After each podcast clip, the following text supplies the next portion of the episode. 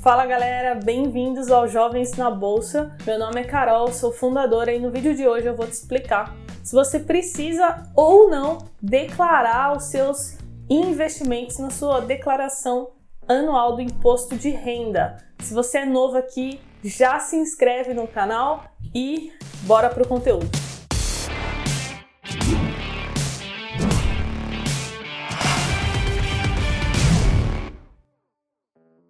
A resposta é sim, você precisa declarar os seus investimentos, tanto de renda fixa como de renda variável. Ah, Carol, mas eu preciso mesmo declarar tudo? Sim, você precisa, porque pensa comigo, se você investiu em Tesouro Direto, CDBs, LCs, fundos de investimento, quando você faz o resgate, o imposto já fica retido na fonte. Ou seja, o governo já sabe que você investiu porque ele já recolheu imposto de renda. Então agora você só precisa declarar ele. Então vamos agora para o primeiro passo. Você precisa pegar o seu informe de rendimento. Isso em todas as instituições que você investiu ou deixou dinheiro parado em conta corrente. Por exemplo, se o seu salário cai na conta do Bradesco, você precisa pegar o informe lá. Se você pega esse dinheiro e investe é, no Nubank, por exemplo, pega o informe do Nubank. Se você tem conta em duas corretoras de investimento, pega também esses informes. Você precisa juntar toda essa esses informes para entregar para o seu contador. Então, o primeiro passo é você pegar esses informes. Vamos agora para o segundo passo. Esse passo é obrigatório para quem investiu ou em ações ou em fundos imobiliários. Então, se você tem ações ou FIIs, presta muita atenção. Você vai entrar no SEI, canal Estamos Ferrados com Impostos. Brincadeira, pessoal, zoeira.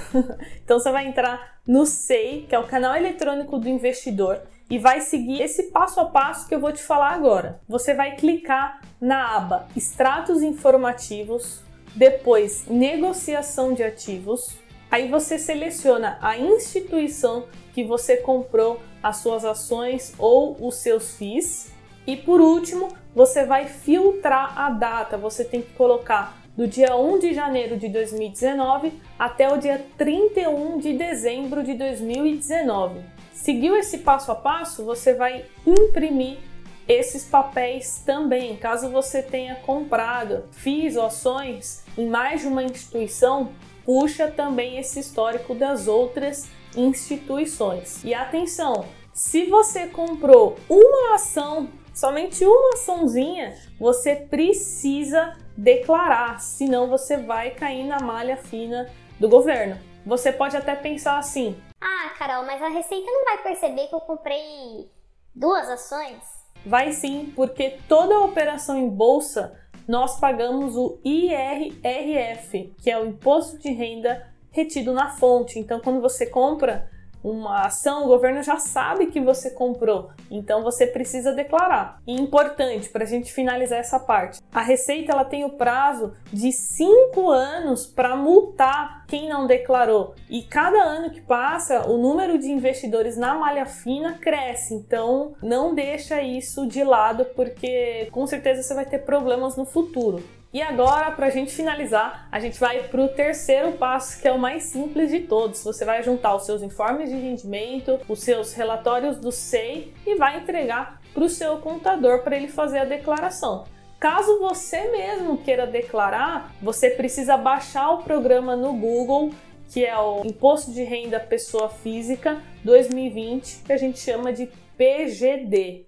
Então é isso, pessoal. Se vocês quiserem que eu faça um vídeo ensinando como declarar os investimentos, é só deixar aqui embaixo nos comentários que eu vou ler e vou gravar, beleza? Se você estava na dúvida se precisava declarar ou não, tenho certeza que esse vídeo respondeu a sua pergunta, então deixa o seu like, isso ajuda muito jovens na bolsa.